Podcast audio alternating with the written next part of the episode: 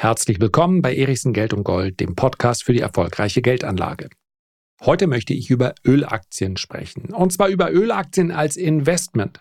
Warum? Weil ich hier positive Renditen zweistelliger Art auf Sicht der nächsten drei bis fünf Jahre erwarte unter Einbeziehung der Dividenden, die man bei den allermeisten großen Produzenten erhält. Und die Moral? Ja, über die Moral werden wir auch sprechen, gleich zu Beginn. Legen wir mal los. So, wie angedeutet, beginnen wir dann mal mit der Moral, wollen das Ganze aber relativ kurz halten und dann möchte ich ganz konkret über den Investment Case sprechen. Warum sind also Ölaktien meines Erachtens auf Sicht der nächsten drei bis fünf Jahre, ganz genau lässt sich das natürlich nicht bestimmen, eine gute Investmentgelegenheit beziehungsweise eine rentable mit zweistelligen Renditen und dann spreche ich natürlich nicht über 50, 70 oder 80 Prozent, sondern ich spreche, das ist meine Erwartungshaltung, über eine Rendite zwischen 10 und 18 bis 20 Prozent unter Einbeziehung der äh, Dividenden. Das heißt also, das, was ich hier bekomme an Dividende, muss ich zu dem potenziellen Kursgewinn äh, hinzurechnen. Und dann sind wir bei dem, was Ölaktien aus meiner Sicht derzeit attraktiv erscheinen lassen. Man macht sich damit keine Freunde. Ich denke, in der breiten Öffentlichkeit oder in der Gesellschaft kann man das durchaus äußern. Das mache ich auch. Aber in den sozialen Medien sind zumindest diejenigen, bei denen dann sofort der Kamm anschwillt, scheinbar in der Überzahl. Vielleicht liegt das auch an den Medien, die ich konsumiere. Vielleicht hat das auch damit zu tun, dass manchmal im Bereich der Finanzen hier Moral und das, was eigentlich sein sollte und das, was aber rentabel ist und was für mich da draußen bestimmt wird und und und. Das wird alles so ein bisschen miteinander vermischt und am Ende des Tages geht es aber ganz oft darum, was ist für mich am besten. Und das finde ich nachvollziehbar, wenn man es denn auch so kennzeichnet. Und genau das ist der Grund. Diese, na, nennen wir es mal Vermischung von Interessen, diese Interessenskonflikte, sind auch die Ursache dafür, dass ich das hier häufig ausspare weil ich ja oben drüber geschrieben habe, meinen Namen und dann darunter Geldanlage. Das heißt, ich möchte mich darauf auch konzentrieren. Das heißt nicht, dass Politik keine Rolle spielt, aber für die Geldanlage ist sie bei weitem nicht so relevant, wie sich das der ein oder andere vorstellt.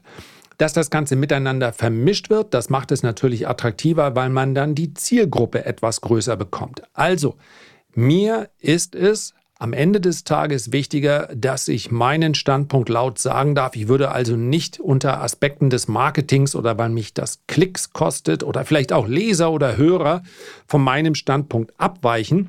Ich verheimliche den nicht. Ich glaube nur, dass Politik manchmal die Konzentration auf das Wesentliche dann zumindest mal deutlich erschwert. Also einmal zum Mitschreiben und mir dann böse Mails gegebenenfalls auch senden. Ich glaube an den menschengemachten Klimawandel. Ich glaube insbesondere an die menschengemachte Umweltzerstörung. Aus meiner Sicht ist ein weit, weit überwiegender Teil der Forschung, auch der nicht von irgendwelchen Interessensverbänden bezahlten Forschung, heute mit ihren Studien sehr klar und kann sehr gut belegen, dass diese Extremata, die wir in vielen Bereichen sehen, eben nicht natürlichen Ursprungs sind. Das ist das ganz große Problem der Wissenschaft, dass sie am Ende des Tages alles belegen möchten, während diejenigen sagen, ach was, das gab es immer schon oder äh, das kann auch reiner Zufall sein oder man sollte sich hier keine großen Gedanken machen. Und ihr wisst ja, dann wird gern die CO2 äh, Dichte in der Atmosphäre beziehungsweise der Anteil in der Atmosphäre, wie lange der schon immer so war und wie viel wir beeinflussen können. Also ich meine, das ist ja nun einfache Physik, dass die Dosis ganz viel ausmacht. Ja, und wenn man dann sagt, ja, wir beeinflussen nur ein oder zwei Prozent des CO2-Gehaltes in der Atmosphäre, äh, das kann aber offensichtlich bei einem so fragilen Gebilde durchaus ausreichen, um beispielsweise zu Löchern in der Ozonschicht, Ozonschicht zu führen. Ja, das ist stark vereinfacht, das weiß ich, aber ich wünschte mir, wir alle hätten die Möglichkeit, mal in den Weltraum aufzusteigen und dann zu schauen, wie dieser blaue Planet wirklich nur von einer ganz dünnen Hülle umgeben wird und wie fragil das Ganze sein kann. Und es geht hier auch nicht um das Ende der Menschheit, vielleicht wird es hin und wieder zu drastisch dargestellt, Insbesondere geht es nicht um das Ende des Planeten, sondern erstmal um das Ende der Gesellschaft, so wie wir sie kennen, mit all den Veränderungen. Und die sind ja real. Ja, es gibt natürlich so etwas wie äh, Migration aufgrund des Bedürfnisses, seine wirtschaftlichen Umstände zu verbessern. Aber wir werden wahnsinnig viele Migrationsströme oder verstärkte noch sehen aufgrund des Klimawandels. Dass kein Mensch mehr irgendwo etwas anbauen kann, wenn dort kein Wasser fällt, das ist nachvollziehbar. Und dass es andere Bereiche gibt, in denen es, in denen es viel zu viel Wasser gibt, das auch. Und dass ausgerechnet nun alle Wetterextreme per Zufall auf einen Zeitraum der letzten 24 Monate fallen, auch da kann man sich immer noch hinstellen und sagen, ah, 10.000 Jahre zurück hatten wir das schon mal, guck mal hier diese Bohrung. Aber das machen die sich, in aller Regel machen die sich diese Mühe nicht. Was meine ich mit die? Die, die das Ganze vereinfacht darstellen. Und eine einfache Lösung oder eine einfache Aussage, das ist so nicht, das kann so nicht sein, es ist für viele dankbarer, als sich damit mit diesem hochkomplexen Thema dann auseinanderzusetzen. Und insbesondere ist natürlich immer alles anstrengend, wo man den Status quo verändern muss. Das ist aber meines Erachtens notwendig. Und ich betone, dass ich gerade auch in dieser Diskussion insbesondere mich mit den Standpunkten beschäftige, die meinem eigenen widersprechen. Zum Beispiel kürzlich Björn Lomborg We don't get good policy by going for, from the dais, but we don't get good policy from going from the uh, extremist or the alarmist either. We get good policy when we recognize climate is real, it has a cost. Climate policy also has a cost. Let's make sure we weigh those two up against each other. Ja, nicht weil er dänischer Nachbar ist, kommt aus Kopenhagen, aber hat einige Bücher geschrieben. Das letzte von aus dem Jahr 2020, das hatte den Namen False Alarm: How Climate Change Panic Costs Us Trillions. Das ist natürlich Wasser auf die Mühlen all derer sagen, warum machen wir das? Und das ist ja äh, völliger Quatsch. Guckt mal, in anderen Bereichen wird es viel kälter und das alles kostet nur uns, den Steuerzahler, Geld. Mal ganz ehrlich. Das sind doch wohl Themen, die ich voneinander trennen sollte, oder? Die Frage, wie es diesem Planeten geht und die Frage, wer hier möglicherweise aufgrund falscher Entscheidungen zu viel für irgendetwas bezahlt, das sind doch zwei gänzlich unterschiedliche Dinge. Das eine ist Wissenschaft und Forschung und das andere ist Politik. Wo ich ihm nämlich recht geben würde, ist aber, muss ich fairerweise sagen, aktuell, ja, mir fehlt noch ein kleines bisschen was aus dem Buch, ich glaube aber, ich habe im Wesentlichen seine Standpunkte vernommen. Die Umsetzung ist eine Katastrophe.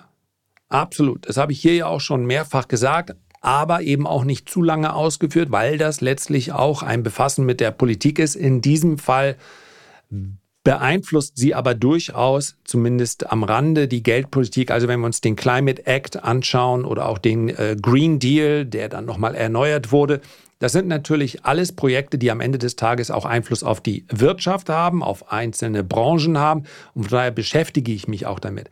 Es geht mir also nicht darum, dass die Antworten, die wir auf diese Klimawende oder diese Klimaveränderung derzeit geben, dass das die richtigen wären. A, sind sie aus meiner Sicht überhaupt nicht klar genug, sie sind nicht stringent genug, es müsste noch deutlich dramatischer in seinem Ausmaß sein, aber das muss ja nicht einhergehen mit, die da oben ziehen uns das Fell über den Kopf, wir müssen alle dafür bezahlen, nur weil die falsche Entscheidung treffen. Das eine ist Politik und ja, die halte ich in weiten Teilen auch für verkehrt. Und das andere ist Wirtschaft und Forschung und da sind die Antworten aus meiner Sicht relativ eindeutig und geben uns klar als Aufgabe, dass wir hier Dinge verändern müssen. Vermutlich nicht mehr für uns, sondern für nachkommende Generationen. So. Und all das stelle ich mal vorweg und spreche dann über Ölaktien, in die man investieren darf. Warum? Weil es eben genau darum nicht geht, hier irgendeine Art von moralischer Guidance zu geben. Irgendjemanden mit auf dem Weg zu geben, da darfst du investieren, da darfst du nicht investieren. Für mich persönlich gibt es natürlich Schnittstellen, wo ich sage, das möchte ich einfach nicht. Ich möchte einfach nicht davon profitieren. Das sind zum Beispiel Rüstungsunternehmen. Aber selbst wenn wir über Projekte sprechen, ja, in denen ich involviert bin, in denen es vielleicht Musterdepots gibt, dann ist das nicht meine Aufgabe für andere zu entscheiden, ob sie in Rüstungsunternehmen investieren, ja oder nein. Und deswegen möchte ich heute über Aktien sprechen, in die ich investiert habe, weil ich glaube, dass man nicht von den Unternehmen verlangen darf, dass sie nun ihr Geschäftsmodell ändern. Das ist eine Diskussion, die ich hin und wieder schon geführt habe, aber stellen wir uns mal nicht das Ganze als Ölunternehmen vor. Das ist ja nur gegründet, etwas vereinfacht formuliert, um halt irgendwas in die Erde zu rammen und dann das schwarze Gold da hochzuholen. Das gäbe es sonst nicht. Jetzt von diesem Unternehmen zu verlangen, jetzt das Ganze einzustellen, weil natürlich auch die Ölförderung in der Vergangenheit massive Schäden an der Umwelt verursacht hat, schlicht und einfach die verkehrte Aufgabe. Das ist Aufgabe der Politik, das zu regeln und gegebenenfalls ein Fehlverhalten auch stärker zu ahnden, als das vielleicht in der Vergangenheit der Fall war. Also viele Fehler, auch Umweltsünden zu begehen, war für Unternehmen auch teilweise lukrativer als die entsprechenden Sicherheitsvorkehrungen. Schlicht und einfach, weil die Strafen geringer waren als das, was man am Ende des Tages verdient hat indem man eben gewisse Standards nicht eingehalten hat. Aber wenn wir ein anderes Beispiel nehmen, wird es noch viel offensichtlicher. Wenn, nehmen wir mal einen Nahrungsmittelgüterkonzern, äh, anstrengendes Wort, nehmen wir mal Nestle oder Mondelez. Ja, was machen die? Die machen relativ viel, eine, haben eine breite Produktpalette, in der Zucker eine große Rolle spielt. Jetzt wissen wir natürlich, dass Zucker zum einen stark süchtig macht und ich hebe hier gerade die Hand, weil ich in dieser Suchtgruppe mich zu Hause wiederfinde. Sehr häufig. Ich mache genügend Sport, ich versuche, so, ich trinke sogar morgens jetzt Selleriesaft und äh, Limettensaft und all den Kram, aber ja, eigentlich arbeitet da ein, ein Gedanke gegen den anderen. Also ich möchte natürlich gesund bleiben, aber Zucker kann ich ganz schwer nur drauf verzichten genieße ich also sehr regelmäßig und sicherlich auch nicht immer nur von Demeter, sondern ja, das, was man so an der Tanke halt kriegt. Ne? So. Kann ich jetzt einem Unternehmen wie Mondelez oder Nestle das vorwerfen, dass sie Zucker in ihre Produkte reinpacken, weil es sich so gut verkauft? Natürlich nicht. Wenn jetzt morgen der CEO käme und er hat ein langes und ausführliches Gespräch mit seiner Familie geführt und kommt dann auf den Trichter, das ist alles nicht gesund, was wir hier machen. Und der CEO ginge dann los und sagt, wir ändern jetzt die Strategie, wir machen jetzt mal ohne Zucker, wir machen jetzt gesunde Produkte dann wäre er wahrscheinlich, je nachdem, wie schnell der Aufsichtsrat zusammenkommen kann, irgendwas zwischen noch einer Stunde und noch einer Woche der CEO dieses Unternehmens. Weil die natürlich sagen würden, Freundchen, wir verdienen damit sehr, sehr viel Geld. Dieses Unternehmen existiert, weil wir möglichst viel Geld verdienen möchten. Das sind wir im Übrigen nicht nur uns verpflichtet, da sind wir auch unseren Anteilseignern gegenüber verpflichtet. Und deswegen werden wir im Rahmen unserer gesetzlich vorgegebenen Möglichkeiten auch versuchen, zum Beispiel Wasserquellen in Afrika zu erschließen, Wasser aus dem Boden zu hellen und Tower zu verkaufen. Das machen wir, weil unser Anteilseigner eine hohe Marge haben möchten. Die möchten ihre Dividende haben. Und wenn du jetzt mit einmal da Gewissensbisse hast, ja, sorry, mein Freund. Wir können dir natürlich nochmal das Angebot machen, wenn du besonders gut bist. Wie wär's denn mit ein bisschen lukrativeren Package? Noch ein paar Aktien dazu? Oder hängen wir noch eine Null hinten dran bei deinem Gehalt? Ah, schwierig. Schwierig, dann kriegen wir den nächsten nicht mehr günstig. Also, was ich damit sagen will, dann macht es ein anderer. Diese Unternehmen existieren deshalb, weil sie Gewinne erwirtschaften. Man darf nicht erwarten von börsennotierten Unternehmen, dass sie die Welt verändern. 0,0 ist das der Zweck ihrer Existenz. Vielleicht, und es gibt es im privatwirtschaftlichen Sektor hin und wieder mal, Patagonia ist zum Beispiel so ein, so ein Beispiel, die haben mit Outdoor-Klamotten und so weiter Geld verdient und da hat der Gründer aber eben eines nicht börsennotierten Unternehmens und nach wie vor mit der Mehrheit der Anteile gesagt, ich habe jetzt andere Zwecke. Ich ziehe jetzt mal noch Geld raus, weil ich den Betrieb am Laufen halten möchte, aber es geht mir ganz wesentlich auch darum, äh, Projekte aus der Umwelt und so weiter, all das zu fördern. Das kann man machen, wenn dir ein Unternehmen gehört. Das ist aber bei börsennotierten Unternehmen in aller Regel nicht der Fall. Ja, auch Elon Musk hat nicht die Mehrheit hat der noch die Mehrheit an seiner? Müsste ich tatsächlich jetzt nachgucken. Aber es ist nicht so einfach. Mit seinem eigenen Geld kann er natürlich auch X oder Twitter kaufen. Ja, habe ich gerade ein Video zugemacht und entschlüsselt, warum er das getan hat. Ich habe es aber hier im Podcast ja schon vorher verraten. Also, das alles ist möglich. Aber all das kann man Unternehmen nicht auferlegen. Und solange wir jeden Tag Produkte verwenden, auf die eine oder andere Art und Weise, das ist nicht nur das, was in, in den Tank unseres Autos fließt, bei denen wir auf fossile Brennstoffe angewiesen sind, so lange finde ich die Diskussion sehr schwierig zu sagen, na, das sollte man alles nicht machen. Diese Unternehmen sollte es nicht geben. So, könnte man sagen, eine relativ lange Einleitung, aber gehört mit dazu. Blicken wir also erst darauf, was gegen ein Investment in Ölaktien spricht. Ganz wesentlich, und das ist meines Erachtens auch die größte Bedrohung, für dieses Investment. Es ist politisch nicht mehr gewollt. Ich habe es gerade gesagt, der Climate Act und sicherlich wirst du in Texas nicht Governor, wenn du nicht eine gewisse Affinität noch zu dieser Ölwirtschaft hast. Und das ist manchmal auch ein bisschen oberflächlich. Also die Amerikaner fördern ihre Ölindustrie zwar nicht mehr so explizit wie in der Vergangenheit, aber sie lassen sie durchaus am Leben. Wenn wir uns aber viele naja, das sind im Prinzip so softe Faktoren anschauen. Also wenn zum Beispiel, auch das habe ich hier schon mal erwähnt, Rückversicherer sagen, na, diese, in diese Projekte investieren wir nicht mehr. Oder der norwegische Staatsfonds. Oder, oder, natürlich ein bisschen crazy. Du hast dein Geld mit Öl verdient und sagst, aber eigentlich ist das keine guten Investments. Wie dem auch sei, auch das ist eine Frage der Moral und nicht eine Frage des Investments. Das alles kann sich natürlich auch noch verschärfen. Wir haben es mitbekommen bei der letzten massiven Rallye im äh, Ölpreis, dass es zum Teil ja auch umgesetzt dann Gesetze gibt, die die Gewinne dieser Ölunternehmen beschränken. Das könnte sich selbstverständlich noch weiter fortsetzen, so dass für den Aktionär nichts übrig bleibt. Das ist für mich die größte Bedrohung dieses Investments und ich würde dementsprechend dann auch darauf reagieren. Meines Erachtens schwierig, weil du natürlich dann permanent für eine Angebotsverknappung sorgst. Ja. Es gibt ja Ölunternehmen, die können mit einem Ölpreis, warum geht es Saudi-Arabien so gut? Warum sind die Golfstaaten so erfolgreich? Weil sie nach wie vor nicht mehr machen müssen, als einen Strohhalm in den Boden reinzustecken. Und da kommt noch immer Öl raus.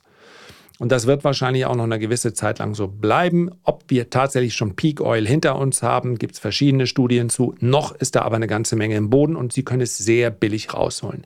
Ja, bei Preisen, die offiziellen Angaben sind andere als die Schätzung, die es dazu gibt. Irgendwo zwischen 10 und 20 Dollar ist auch nicht in jedem Golfstaat gleich, muss Öl kosten. Darüber ist es immer für die profitabel. Sie diversifizieren ja auch wie blöd, nicht nur in Fußballvereine und alternde Fußballer, denen man 100 Milliard, Millionen bezahlt. But Saudi Arabian money is not just bankrolling football stars. The Guardian reported in July that since early 2021, the country's public investment fund had spent at least $6.3 billion on sports deals. Sämtliche Golfstaaten investieren in der ganzen Welt, sind also sehr diversifiziert mittlerweile aufgestellt. Ja. Alle anderen in der amerikanischen Ölindustrie spricht man vom Ölpreis um die 50 bis 55 Dollar, den es braucht, um auf Dauer profitabel zu sein. Und zwar nach sämtlichen Maßnahmen, die man den Aktionären versprochen hat. Also sprich nach Dividendenzahlung, nach Zahlung aller Kosten. Das ist möglich mit Preisen zwischen 50 und 60 Dollar. Es gibt einige, die drunter sind, es gibt einige, die drüber sind. Aber da wird durchaus noch äh, etwas verdient. So. Wenn man natürlich permanent dafür sorgt, dass diese Ölunternehmen derart an der kurzen Leine gehalten werden, und das passiert zum Teil schon, dass sie eben nicht mehr investieren in zukünftige Anlagen, dann führt das zu einer permanenten Angebotsverknappung und das führt wiederum dazu, dass der Ölpreis steigt.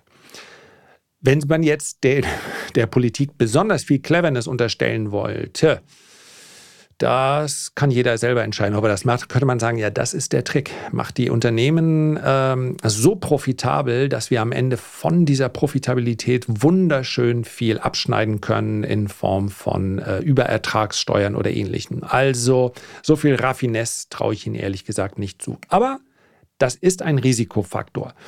Ein zweiter Risikofaktor, der aber meines Erachtens eher langfristiger zu betrachten ist, ist die, der Preis der Energie. Auch damit macht man sich keine Freunde, weil in den allermeisten Fällen nur das Gegenteil geteilt wird. Aber wenn man die Kosten für regenerative Energiequellen hochrechnet, auf einen Zeitraum der nächsten zehn Jahre, dann ist bereits jetzt absehbar, dass die Kosten niedriger ausfallen als heute für fossile Brennstoffe. Und damit werden sie wettbewerbsfähiger. Und ein jeder, der jetzt sagt, ja, aber Windenergie kann man nicht speichern, der möge, wenn er Lust hat, ein klein wenig tiefer in die Materie einsteigen. Das ist tatsächlich, gerade in Deutschland haben wir das Problem der Infrastruktur. Wir hier im Norden haben echt viel Wind, aber wir schaffen es nicht mehr im Süden. Tatsächlich sind von den vorgesehenen 12.300 Leitungskilometern bislang nur 1.800 gebaut. Das sind letztlich politische äh, Probleme. Und die werden sich lösen lassen. Es gibt recht verlässliche Studien, die regenerative Energien als im Übergang sehr konkurrenzfähig sehen, im weiteren Verlauf deutlich billiger und vor allen Dingen wesentlich autarker von ja, von Staaten, bei denen wir nicht genau wissen, ob die jetzt Freund oder Feind sind, je nach Bedarf.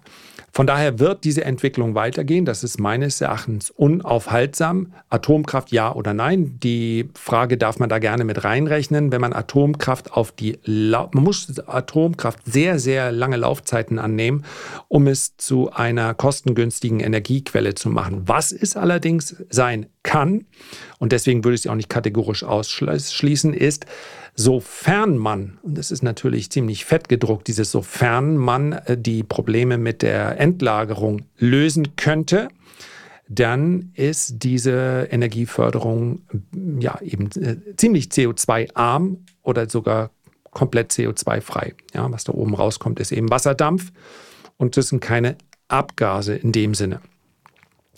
Es gibt weitere Studien, die sind sehr interessant, die davon ausgehen, dass der Preis für Energie aufgrund verschiedener Technologien, die das Ganze sehr viel effizienter gestalten, dass der Preis für Energie langfristig deutlich steigen wird. Entschuldigung, deutlich sinken wird. Und zwar sehr, sehr deutlich bis auf ein, ich werde hier demnächst mal eine Studie konkret vorstellen, äh, bis auf einen Preis, der in etwa bei einem Fünftel oder sogar einem Zehntel der heutigen Energiepreise im Mix äh, dann beträgt.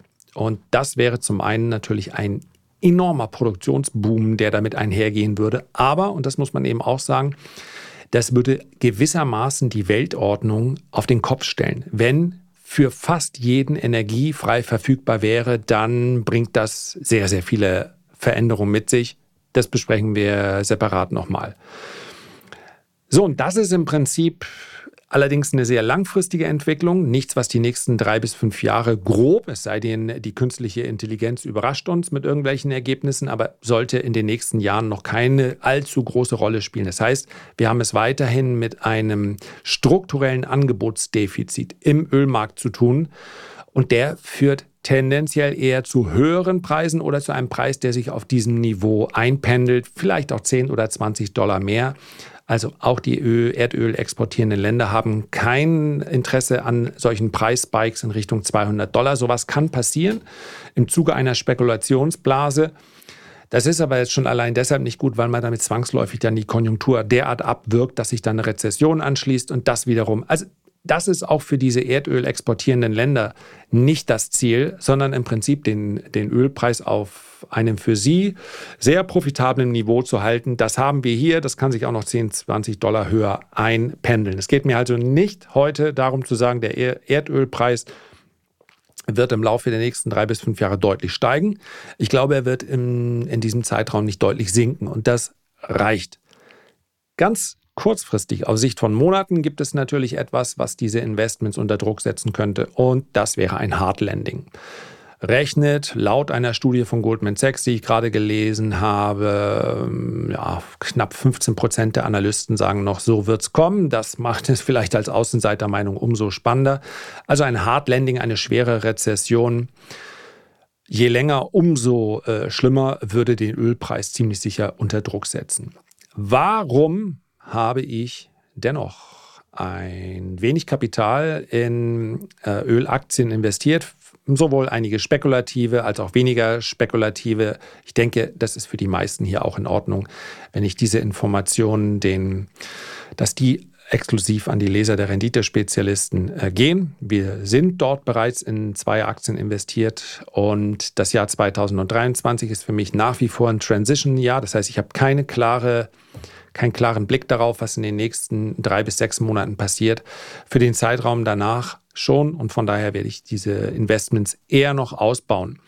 Was ich hier nämlich bekomme, ist gewissermaßen einen Inflationshedge. So wie in den letzten Wochen teilweise auch schon zu beobachten, können Aktienkurse, Aktienindizes insgesamt schwächer tendieren und der Ölpreis steigt.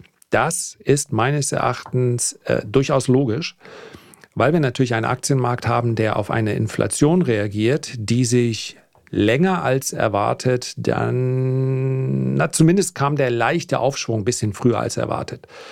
Ja, und wir haben es bei Ölaktien mit einem Inflationshedge zu tun. Wer also sagt, wenn sie jetzt wirklich stickier bleibt als erwartet, dann wird das den Aktienmarkt belasten. Wir werden aber wahrscheinlich dann eine Inflation erleben, die auch auf einem höheren Niveau als erwartet bleibt, aufgrund der Ölpreise. Und Ölaktien haben eine recht geringe Korrelation zum Gesamtmarkt. Ja, der Dow Jones kann um 5% steigen, wenn der Ölpreis fällt, dann werden die Aktien nicht mitsteigen. Und andersrum. Das heißt, ich habe eine Aktienposition mit einer recht geringen Korrelation zu, meinem, zu dem Rest meines Portfolios. Die entscheidende Korrelation ist derzeit einmal, was macht der Ölpreis selber und der reagiert zum Teil, aber weniger als Rohstoffe im Ganzen auf China. Ihr habt es gesehen, Rohstoffwerte sind unter Druck. Das liegt an der Schwäche in China. Die Ölaktien haben sich davon zumindest teilweise entkoppeln können. Ich habe also einen Inflationshedge. Und dann habe ich Aktien, die unterinvestiert sind. Das heißt also, wenn man sich das institutionelle Kapital anschaut, dann sind Ölaktien einfach nicht sexy gewesen. Dazu muss man sagen, einige dürfen auch nicht, je nachdem, wo du ansässig bist. Ich glaube zum Beispiel Pensionsfonds in Kalifornien. Das sind oft so die, die Vorreiter ähm, kann man gar nicht glauben, mit Arnold Schwarzenegger. Aber Arnold Schwarzenegger ist durchaus nicht nur ein Terminator gewesen, sondern auch ein Verfechter des Umweltschutzes. Also, ich glaube, Pensionsfonds, die ansässig sind in Kalifornien, dürfen nicht mehr in Ölaktien investieren. Bin aber nicht hundertprozentig sicher. Ist also gefährliches Halbwissen. Insgesamt ist es kein Sektor, in dem die Institutionellen derzeit stark investiert sind. Das heißt, hier bestünde noch zusätzliches Potenzial. Wir haben es mit sehr sauberen Bilanzen zu tun, schlicht und einfach deshalb, weil sich so viele nicht mehr finanzieren konnten zu attraktiven Bedingungen, haben sie ihre Hausaufgaben gemacht, haben Kosten gesenkt, wo es möglich war. Wenn wir über die großen Produzenten sprechen, bei denen in der zweiten und dritten Reihe muss man sehr genau her hinschauen, wo holen die das Öl aus dem Boden, was brauchen die für ein Preisniveau und so weiter. Kann man wirklich sagen, die haben saubere Bilanzen, das heißt, die werden auf Jahre hinaus ihre Dividenden ausschütten können, zum Teil auch zum Beispiel wie Exxon riesige Rückkaufprogramme. Das fließt also direkt in die Taschen der Aktionäre. Und das alles lässt mich dazu kommen, dass das relativ defensive und unter dem Strich vielleicht keine spektakulären, aber attraktive Investments sind. Wie gesagt, auf einen Zeitraum von drei bis fünf Jahren. Es braucht einen Ölpreis, der sich möglichst über 60 bis 70 Dollar hält, egal ob jetzt äh, Brent oder äh, WTI. Und von daher erscheint mir das in unsicheren Zeiten ganz interessant zu sein. So, wie immer freue ich mich, wenn jemand eine andere Meinung hat, dann schreibt mir gerne. Diejenigen, die mir schon geschrieben haben, werden bestätigen können, dass ich in der Regel auf diese Nachrichten auch antworte, eigentlich auf fast alle. Und von daher zögert nicht. Aus diesen Fragen nehme ich dann hin und wieder auch mal wieder Anregungen mit für weitere Folgen. Das war's. Herzlichen Dank für deine Aufmerksamkeit. Ich hoffe, wir sehen und hören uns beim nächsten Mal gesund und munter wieder. Naja, wahrscheinlich hören wir uns nur wieder, aber nichtsdestotrotz. Mach es gut bis dahin, dein Lars.